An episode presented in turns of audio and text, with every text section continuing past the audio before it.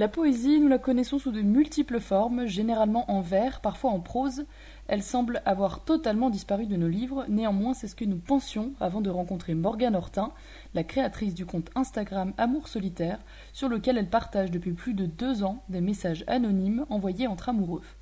Elle nous en dit plus dans notre reportage Grand Angle, propos recueillis par Amélie Girval. Alors nous sommes en compagnie de Morgane. Bonjour Morgane. Bonjour. Alors autrefois, les amoureux échangeaient des lettres, maintenant ils envoient des textos que vous publiez anonymement sur le compte Instagram Amour Solitaire, qui a rencontré un énorme succès puisqu'il compte désormais plus de 650 000 abonnés.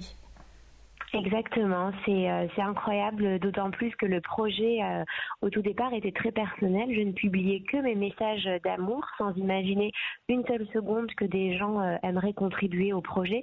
Et aujourd'hui, c'est plus de 900 messages que je reçois par jour pour n'en publier qu'un seul. Donc c'est incroyable et ça vient bien prouver que la lettre n'est pas morte et que les jeunes savent encore écrire, que la technologie ne nous a pas aliénés, contrairement à ce qu'on qu'on pouvait penser ces dernières années. Alors pour vous, euh, quel était l'objectif quand vous avez lancé ce compte Instagram? C'était de prouver que euh, malgré des nouvelles technologies, les personnes continuaient de bien écrire?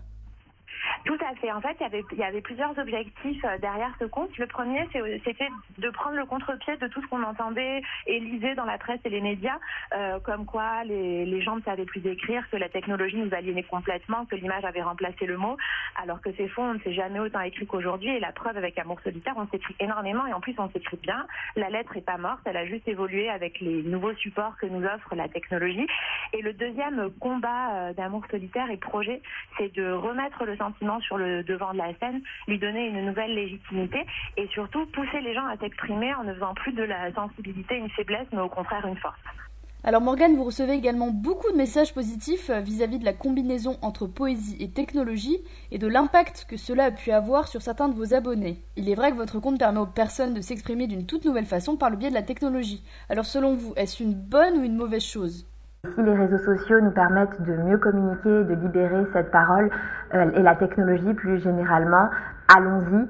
Un grand merci à vous, Morgane, d'avoir répondu à nos questions. Amour solitaire, un compte à retrouver sur Instagram tous les jours. Une nouvelle conversation échangée entre amoureux sera publiée. En attendant, n'hésitez pas à retrouver ce reportage sur notre site. Je vous souhaite une excellente fin de journée.